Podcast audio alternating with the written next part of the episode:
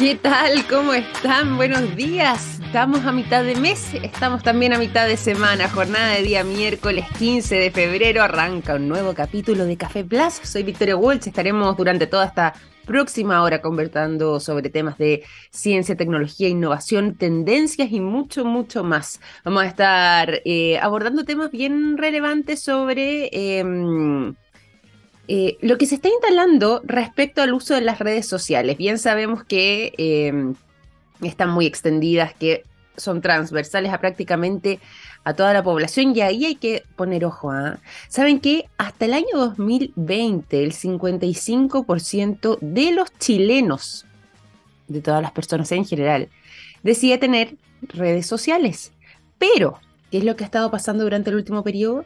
Esa cifra no solamente ha ido en aumento, sino que también eh, ha ido en un aumento significativo entre los menores de edad. Y esa cifra de un 55% de eh, alcance en la población chilena a través del uso de redes sociales, si bien estaba extendido a todas las edades, ahora esa misma cifra se replica netamente en los menores de edad.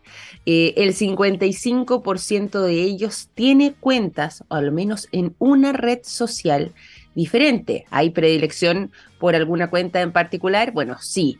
Esas mm, redes, eh, me imagino que es relativamente fácil de suponer. TikTok e Instagram son las que más han logrado penetrar en em, el rango etario de niños que em, están sobre todo en la etapa de la pre y pubertad y que... Eh, se meten mucho más a lo que tiene que ver con TikTok y con Instagram, pero en el caso de las redes sociales, por ejemplo, a nivel nacional, es diferente el alcance que van teniendo y ahí se va distribuyendo también el tipo de red de acuerdo a eh, los segmentos etarios. Nos deja de llamar la atención que eh, si bien eh, hay una serie de protocolos que las mismas redes sociales han tomado respecto a cómo abordar los casos donde los menores de edad acceden a sus plataformas, esto no deja de llamar la atención, sobre todo en lo que eh, está haciendo la respuesta de los padres eh, frente a esto. ¿Y cómo es que los niños acceden finalmente a sus redes?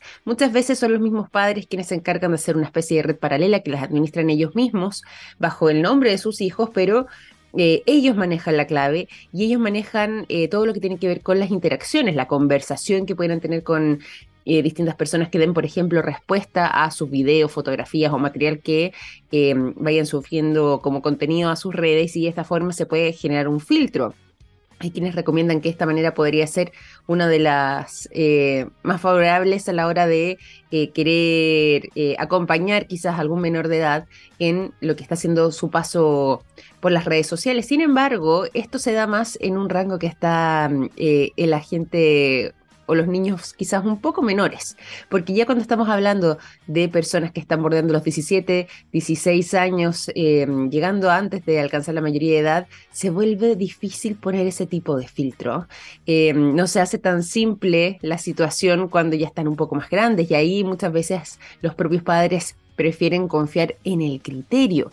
Eh, hay una serie de amenazas eh, que también están presentes en Internet y que por lo mismo hay muchos padres que definitivamente prefieren que sus hijos estén completamente ajenos y alejados de este mundo. Sin embargo, hay otros que dicen, bueno, eso se puede mantener sobre todo en las edades más tempranas, pero posteriormente se necesitará que eh, tengan también algún tipo de contacto porque hay muchísima parte de su interacción que viene o proviene, sobre todo las nuevas generaciones, a través de esta tipo de vinculaciones. Cuando ya van creciendo aún más, como decía antes, la edad de los adolescentes, por ejemplo, se vuelve más complejo. Y si bien también hay una gran cantidad de herramientas y una gran cantidad de oportunidades para este rango etario, hay muchísimas amenazas latentes y eso es lo que estamos tratando de recordar. Sobre todo además porque también se está viviendo mm, en eh, nuestro eh, país y bueno, en realidad a nivel global, todo lo que tiene que ver con la conmemoración del Día del Internet Seguro, donde además se hace una serie de llamados y se hace una serie de eh, recomendaciones para que efectivamente habitar este espacio y poder ser partícipe ya sea de eh, la utilización del mismo Internet como medio para poder acceder a información, pero también de las redes sociales, sea efectivamente una actividad que permita desarrollar esas oportunidades, que permita acceder a las informaciones que se busquen y que no necesariamente exponga, sobre todo los menores de edad, a situaciones de riesgo más peligrosas, como por ejemplo entrar en contacto con extraños, eh, todo lo que tiene que ver además con eh, el tema de los cuidados eh, de los datos personales,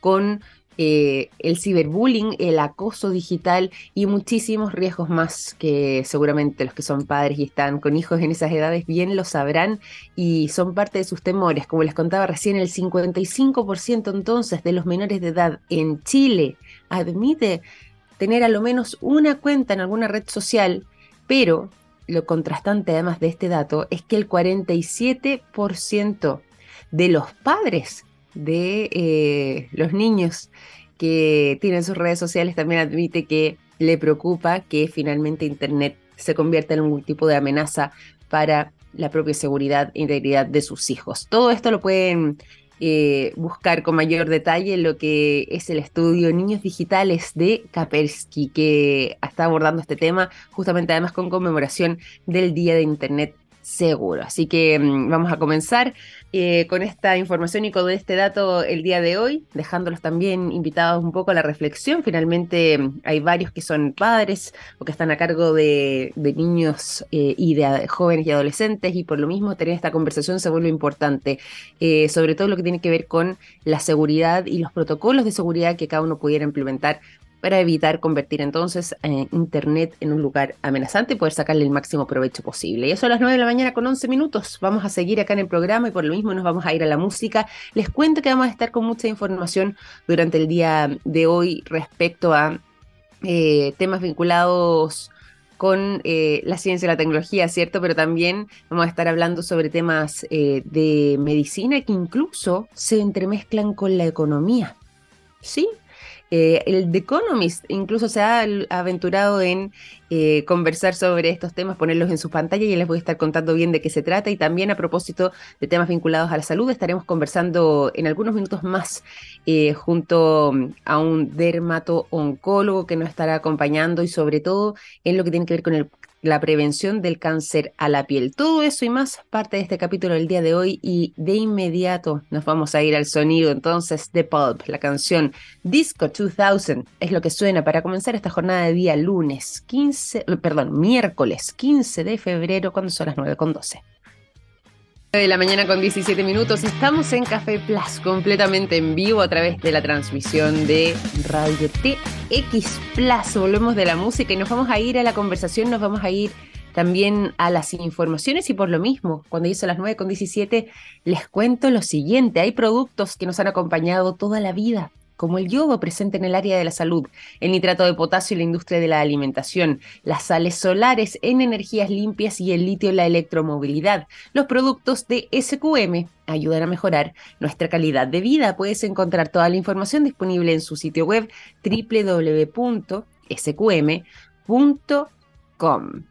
Nos vamos a ir, como les decía, también a la conversación y algo les veníamos anunciando sobre un tema que nos queremos enfocar con muchísima profundidad porque mm, sobre todo además en este periodo de verano donde andamos con menos ropa o menos capas de ropa encima, con la piel más descubierta, bueno, es muy significativo y muy relevante eh, protegernos todas las zonas de nuestro cuerpo que quedan expuestas. Y si bien en verano tendemos a acordarnos con mayor frecuencia sobre el uso de la protección solar, es, una, es algo, digo, que deberíamos mantener durante todo el año. Vamos a estar conversando sobre el cáncer de piel, pero ante todo también frente a una campaña muy importante que ya se está realizando en nuestro eh, país.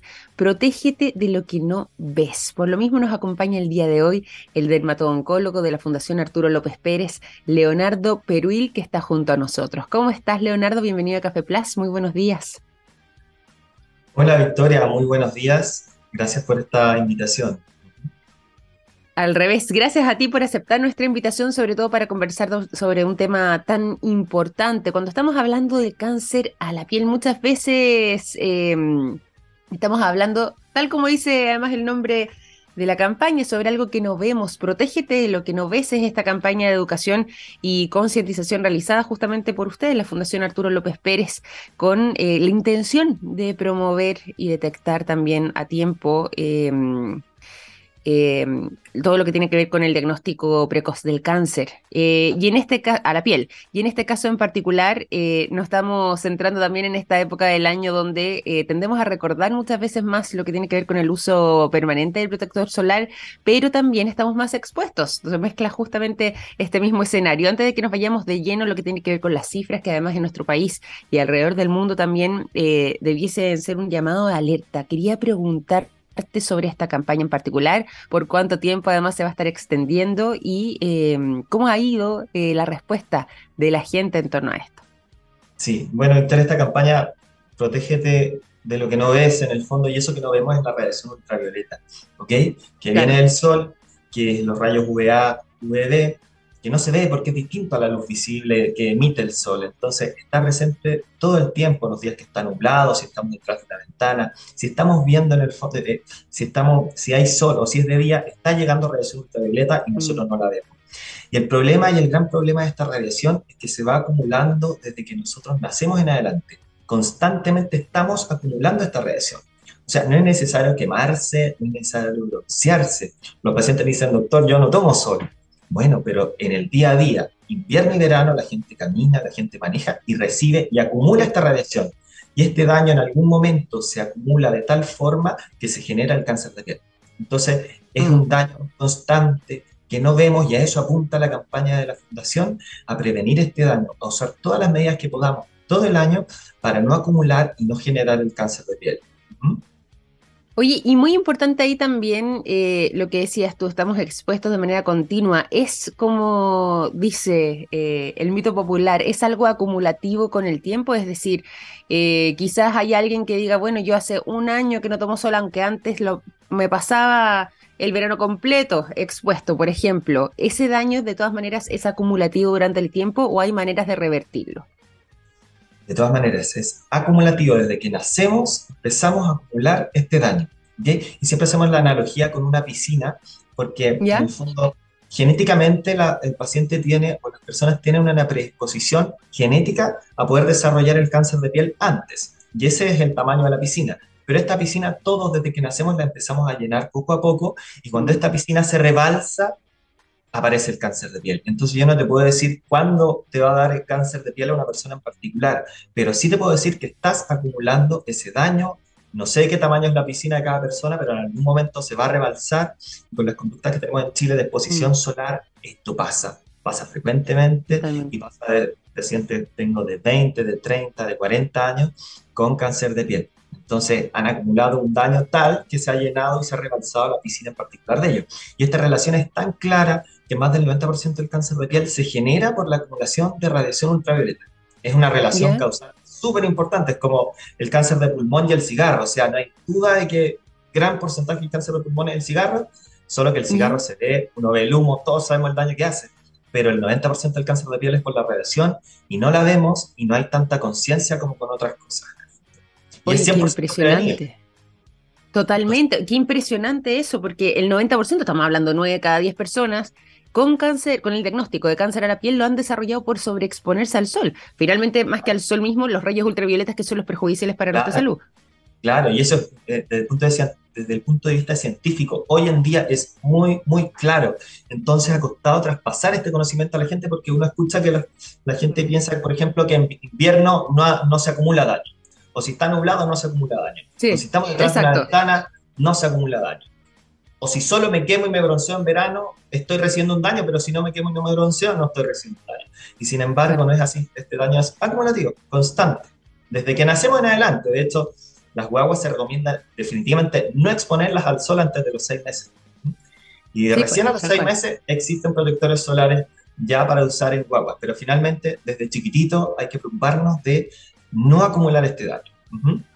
Ese es el concepto. Oye, no, totalmente. Y qué importante además, como decías tú, desde chiquititos tener este hábito. Yo recuerdo, por ejemplo, mi generación, eh, que no estaba tanto esta conciencia y que nosotros paseábamos ahí, eh, sobre todo en la época de verano, eh, prácticamente sin protección solar, de tanto en tanto era una cosa como esporádica y era muy habitual por lo mismo, ese enrojecimiento, muchas veces incluso en casos un poco más severos, gente que, a uno mismo, de repente que le salían algunas ampollitas oh, de producto de la exposición solar terrible y, y no existía esa, esa conciencia frente al riesgo que todo eso involucraba. Yo por lo mismo quería preguntarte si es que tú consideras que hay precisamente una mayor conciencia al respecto. ¿Ha cambiado eh, la mirada de la población en torno a esto o precisamente una campaña como Protégete de lo que no ves apunta hacia em, la búsqueda de em, poder entregar información suficiente que permita que eh, esa generación de conciencia recién se vaya creando? Sí, es súper importante porque ha habido una evolución histórica, o sea, uno parte de los años 50, 60, mm. cuando empezó el turismo en masa, cuando empezó este concepto del bronceado es bonito, significa que salí de vacaciones, que estoy saludable. Eso es la cultura occidental. Si uno ve los orientales, para ellos estar blanco eh, es el concepto estético. Sí, de aquí en el occidente es muy distinto. Entonces eso nos ha generado una ola de daño acumulado tremenda, tremenda. Y uno ha visto desde pacientes ya más de 50, 60 años que me doy cuenta la misma paciente, me, ponía Coca-Cola, mm. aceite de coco, mm. aceite de freír, eh, jugo de zanahoria de naranja y se ponían al sol ¿cierto? Pasando por el solarium, que es un daño tremendo que en algunos países está prohibido porque te aumenta, si lo haces antes de los 20 años, hasta 100 veces más el riesgo de tener un cáncer de piel. Eh, siguiendo hasta, por ejemplo, cuando yo era chico, que en general ya había un poco más de conciencia, mi mamá me protegía, pero de repente ibas a vacaciones con algún amigo y te quemabas igual, ¿cierto? O en el recreo del colegio, yo no, no me protegía, yo no estaba a las 12 del día exponiéndose al sol, y hoy en día uno ve, por ejemplo, que ha evolucionado Chile en el sentido de que tiene leyes pioneras de protección de los trabajadores que trabajan al aire libre, que usan ¿Sí? gorros que les dan protector solar. Uno ve que en el, colegio, sí, en el colegio ahora, dentro de, de la lista de útiles está el protector solar para que se pongan en los recreos. Uno ve que hay más conciencia también con los niños que les ponen poleritas, que les ponen protector. Entonces ha ido permeando un poco esta conciencia y esta relación. Mm pero, pero falta por aclarar muchos conceptos que son los que conversamos, que es este daño acumulativo, no es solo en verano, en la piscina, y hay gente que realmente no le gusta mucho el sol y tiene un cáncer de piel, y eso es porque caminaron toda su vida por el sol y no usaron protector solar, y eso se acumuló. Claro, Entonces, completamente faltan todavía, faltan. O, ahora incluso hemos tenido un retroceso porque empezó el tema de la vitamina D hace 3, 4 años y una vez que los otros médicos especialistas están recomendando que el paciente vaya a ponerse al sol porque tiene la vitamina D baja, entonces estamos retrocediendo ahora en, los conceptos. Ha costado muchísimo. Por eso estas campañas.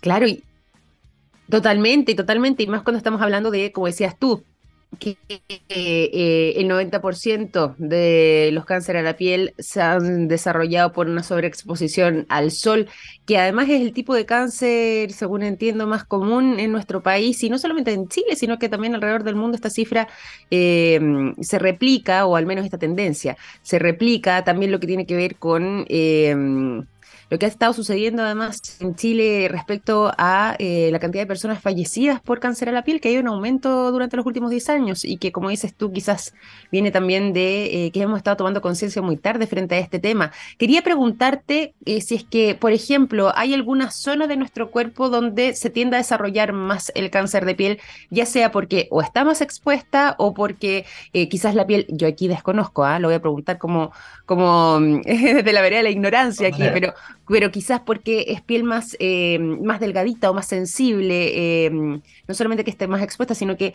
lo que tiene que ver con, casi con el grosor de, ciertas partes de nuestro cuerpo en, las, en, la piel, eh, puede verse más vulnerable a ser un lugar donde se desarrolle este tipo de células cancerígenas.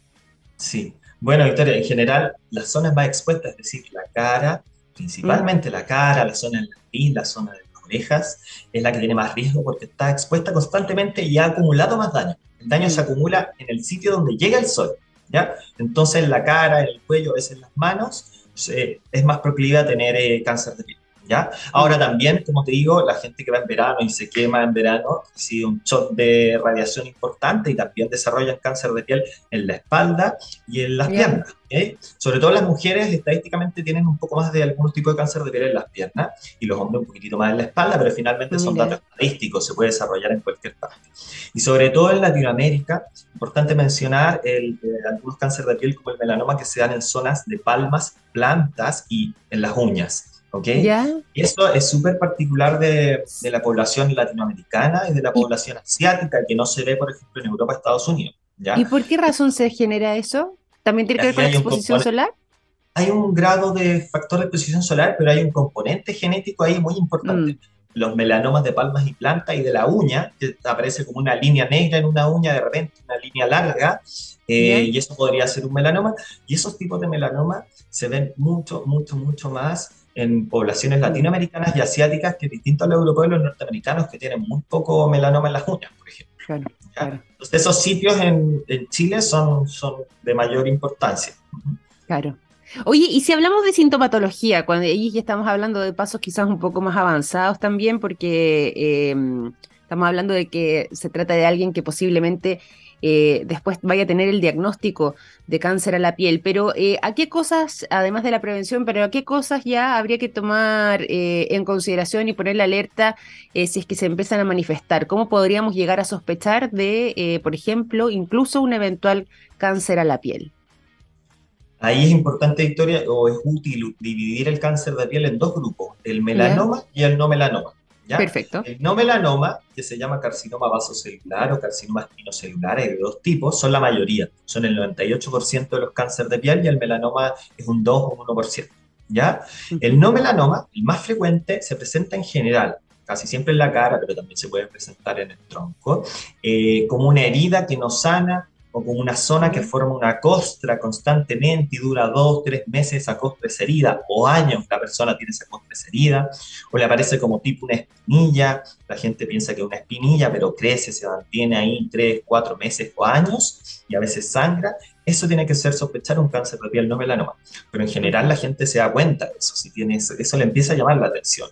Mm. El problema del cáncer de piel de tipo melanoma, ¿ok? El cáncer de piel melanoma puede ser mucho más agresivo, puede dar metástasis a los ganglios y a otros órganos del cuerpo. O sea, es de riesgo vital el melanoma y es de tratamiento urgente.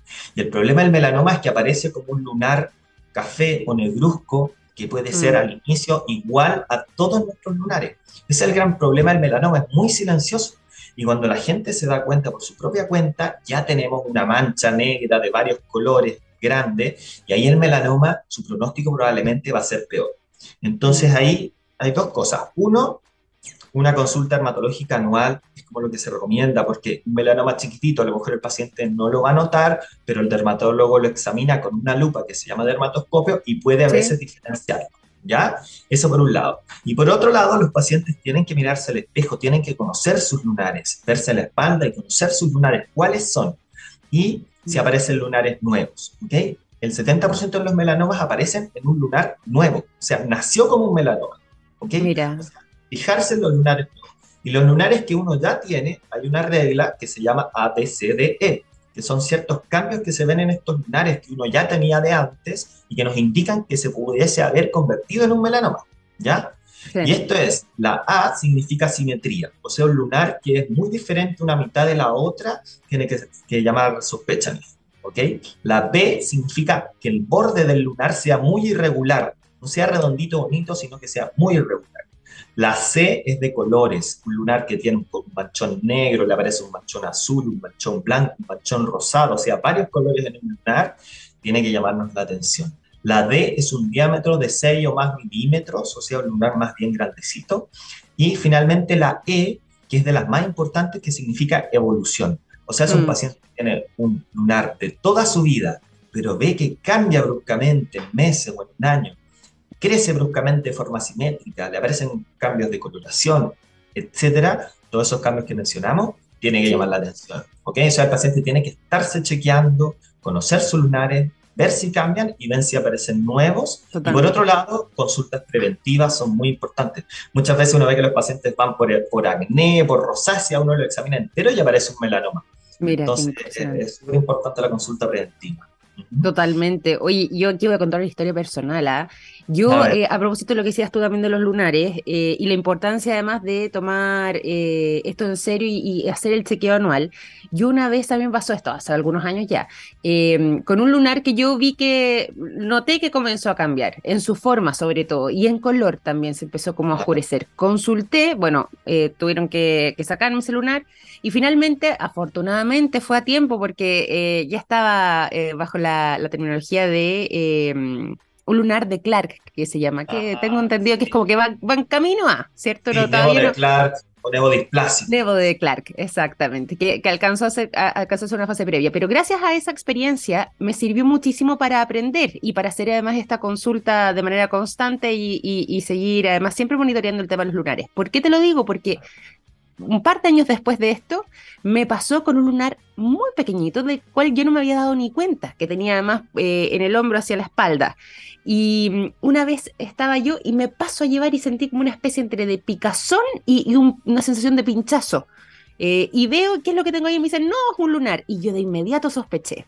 Y partí al doctor, pues. Y me lo sacaron y efectivamente alcancé también nuevamente en algo que era muy pequeño pero yo decía, yo no tengo el recuerdo de este lunar, no tengo el recuerdo y, me molesta y ah. alcancé gracias a esa consulta rápida, eh, también a, que pudiera ser eh, fase previa y también acaso hacer un, un Clark, pero se mantuvo en eso. Y, a lo que voy yo es que es muy importante porque de repente uno dice, sí, ya el chequeo anual y ahí uno se queda y, y no siempre necesariamente lo hace. Después dicen, oh, bueno, en realidad ha pasado un año y medio, ha pasado dos años desde que no lo hago. Es muy importante, sobre todo con, con, los riesgos que hay ahora y producto de la radiación eh, UV, poder hacer eso porque hay veces que son casi, eh, o podrían ser, como te decía, eh, indetectables o imperceptibles a lo que eh, son nuestros recuerdos, ya sea porque es algo muy chiquitito o porque es algo que no estamos viendo, pero si es que no tenemos esa posibilidad, bueno, por lo menos el ojo clínico del doctor bien entrenado contribuye muchísimo a, que esto siga avanzando. Eres muy matea con la consulta entonces, Victoria, porque en general pasa que hay pacientes que vienen con un lunar enorme de todos los colores y yo le pregunto, ¿hace cuánto se vio esto? No, como hace cinco años.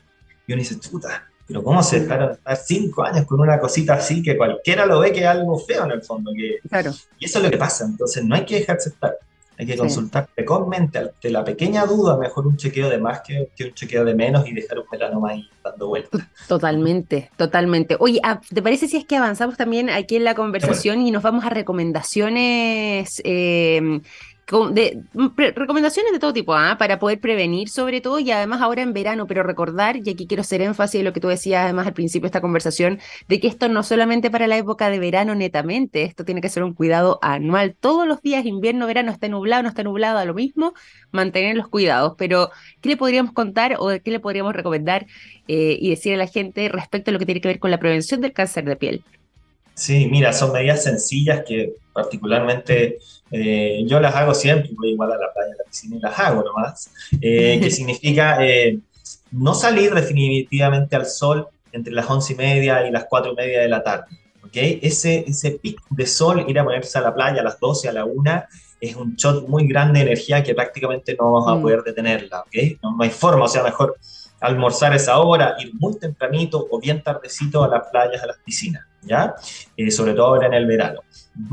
Eh, cuando uno sale, tiene que intentar caminar por la sombra, utilizar un sombrerito con un ala de 7 centímetros por lo menos, eh, intentar utilizar mangas largas de tejidos más oscuros, porque eso bloquea mm. mejor la radiación que los tejidos claros, y más gruesecito el tejido.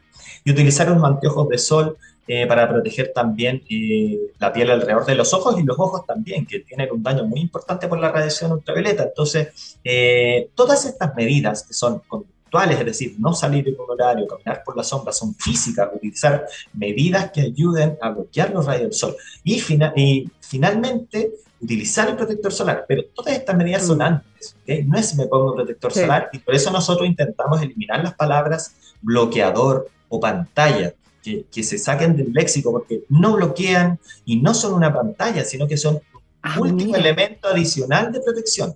El último elemento adicional de protección. Viene todo lo otro antes. Todo lo otro antes.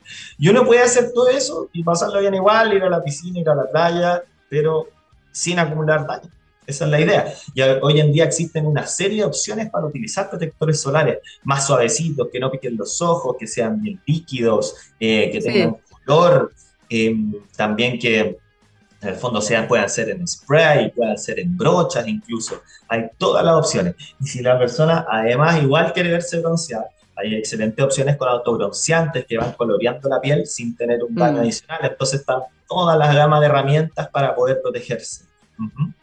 Y se vuelve fundamental poder, poder realizarlo de esa manera. Así que eh, es cuidado para nosotros, para nuestra salud, eh, pensando además siempre en lo que decías tú, el daño acumulativo. Si eh, no es tarde para empezar por lo mismo, porque quizás podemos estar a tiempo antes de que, como tú ponías la analogía acá de la piscina, antes de que se nos llene la piscina y se nos rebalse y estemos en una situación compleja, bueno, tomar las precauciones y comenzar ahora. Si esto no es algo que tengamos que ver más adelante, es algo que se puede hacer desde ahora mismo em, por el cuidado de nosotros mismos, por el cuidado de nuestra salud y además de eso también eh, mucha atención a los que tienen niños pequeños, ahí los que están a cargo, eh, tienen bajo su responsabilidad a menores de edad, bueno, por lo mismo, con mayor atención desde muy pequeñitos, reforzarles ahí el tema del bloqueador y ponerles, eh, sobre todo si es que por alguna razón tienen que estar expuestos al sol. Así que nos vamos a quedar también con esas recomendaciones muy importantes en lo que está haciendo el marco de esta campaña. Protégete de lo que no ves, campaña de educación y de concientización realizada por la Fundación Arturo López Pérez. Y te quiero agradecer por lo mismo, Leonardo, por haber conversado con nosotros durante esta mañana aquí en Café Plus.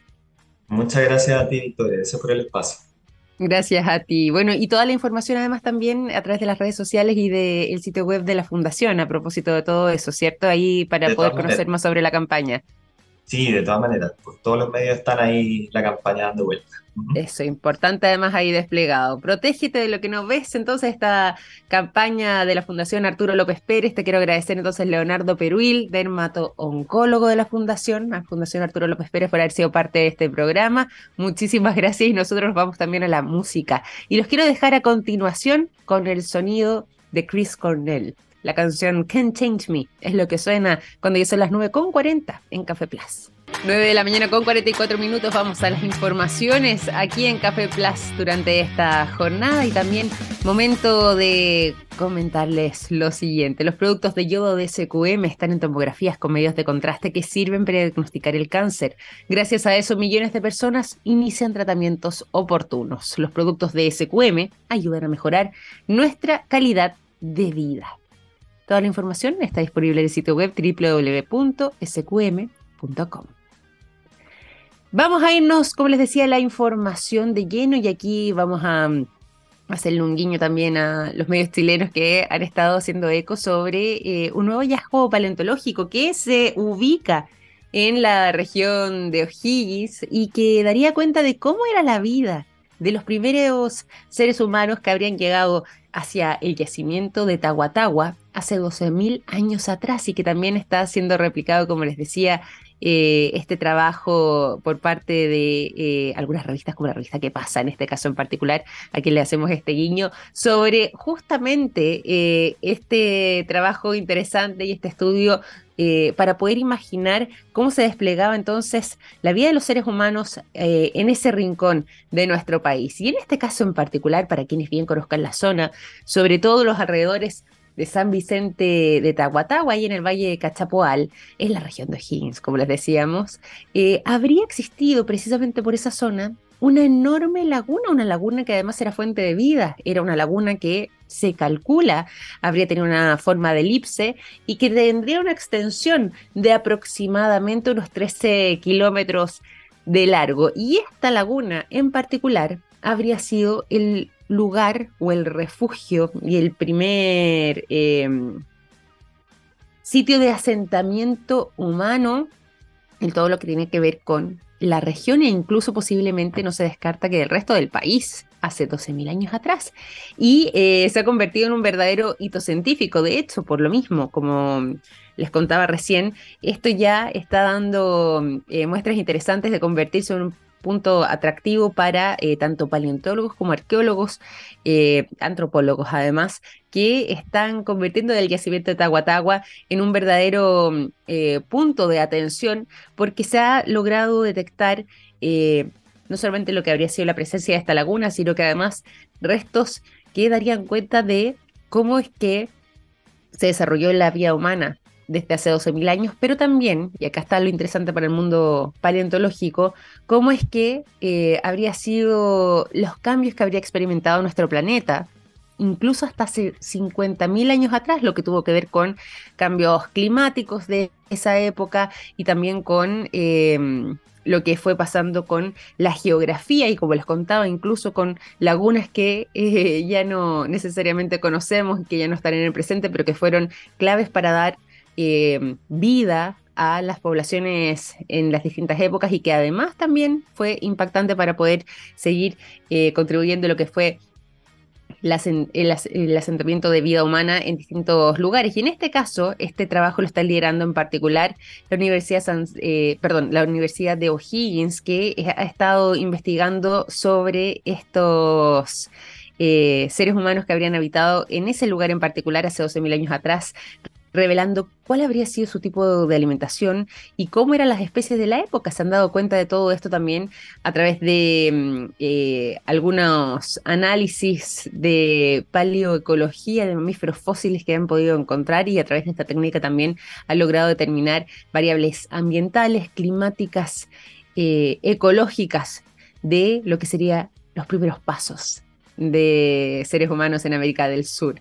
Y esto también eh, ha sido un proyecto que se ha realizado de manera conjunta con el proyecto internacional de la Fundación PALARC, que ha estado avanzando en este sentido y que ha radicado entonces su atención en lo que tiene que ver con la comuna de San Vicente de Tahuatahua. Como les contaba antes, estaba esta gran laguna con esta enorme extensión que eh, además habría tenido o habría sido la fuente de vida de una rica variedad de flora y fauna en la zona central del país. E incluso también habría habido un lago de una extensión de 31 kilómetros cuadrados en los alrededores de San Vicente de Tahuatahua, que databa de la era mesozoica, pero que posteriormente, ya en el año 1833, debido a un trabajo agrícola que no fue muy bien evaluado ni realizado, al parecer, se generó un enorme daño ambiental en el año 1833, lo que fue generando que finalmente este lago se secara y eso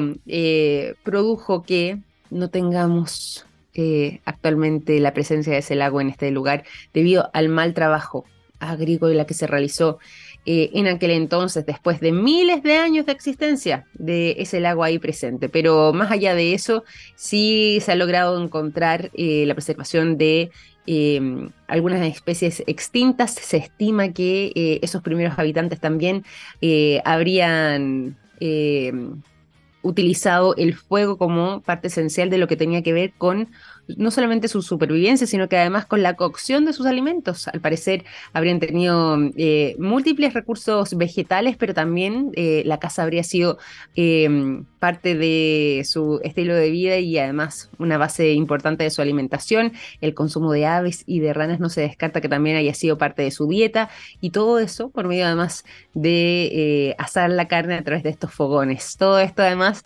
lo pueden encontrar en lo que está haciendo el trabajo del equipo científico del proyecto Tahuatahua Milenaria, que han estado desde eh, los últimos años enfocándose en este sitio arqueológico que, como les decía, ya está concentrando la atención internacional y que daría cuenta de cómo habría sido la vida hace 12.000 años atrás, con una rica flora y fauna eh, presente en el yacimiento de Tahuatahua, así como también eh, con la realización de distintos fogones, el fuego muy importante para lo que fue el desarrollo de los seres humanos que ahí habitaban hace 12.000 años atrás y para lo que tiene que ver con su supervivencia, con su subsistencia y por supuesto también con su alimentación. 9.50, nos vamos a la música y los quiero dejar a continuación con el sonido de Kings of Leon.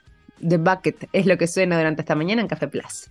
9 de la mañana con 54 minutos, seguimos en Café Plus, nos van quedando los últimos minutos de programa y aprovecho de contarles algo que eh, les mencionábamos al inicio. Fíjense que eh, al parecer eh, los temas de alimentación pueden ser uno de los temas que se tomen en la agenda en el año 2023 por distintas razones, ya sea porque se ha hablado incluso de una eventual crisis de los alimentos que podría comenzar a suceder eh, con el correr del tiempo, y esto es un poco producto del contexto internacional, pero también sobre el impacto que tiene en nuestro organismo, en nuestra salud y por supuesto además en algo que muchas veces no le damos especial atención a ¿ah? y que incluso medios de comunicación tan importantes y que abordan generalmente otros temas como es la revista The Economist, eh, también está destacando dentro de su contenido cómo es que los alimentos pueden incluso llegar a afectar nuestra mente, así como también a nuestro cuerpo.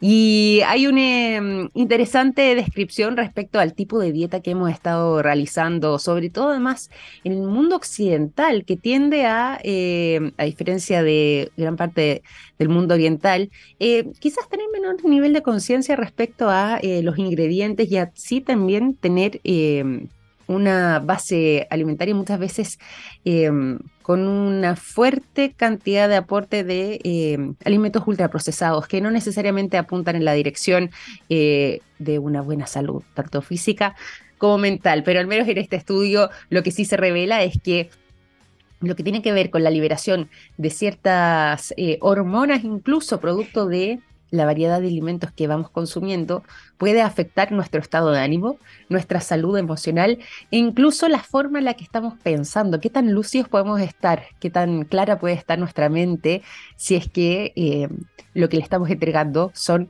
alimentos ultraprocesados, alimentos que eh, no necesariamente cuentan con los aportes eh, nutricionales suficientes que puedan contribuir a nuestra salud cerebral y de esa forma Además, eh, se puede ya eh, estar hablando respecto a cómo es que todo esto termina por impactar en nuestro organismo. Ahí les dejo también el detalle por si quieren profundizar sobre esta información para que eh, puedan pegarle una leída, sobre todo en el impacto en nuestra salud mental y cómo es que la comida también tiene un rol fundamental en la manera en que vemos el mundo, en que entendemos las cosas, cómo procesamos nuestras emociones y nuestros pensamientos. Así que ahí está el dato para que puedan revisarlo. Y cuando ya son las 9.56, vamos a ir finalizando este capítulo de Café Plus. Les quiero agradecer por habernos acompañado el día de hoy. Y hoy además es jornada de día miércoles, así que sigan en sintonía que ya comienza Oh My Geek Next. Cuídense mucho, que estén muy bien y hasta mañana. Chao, chao.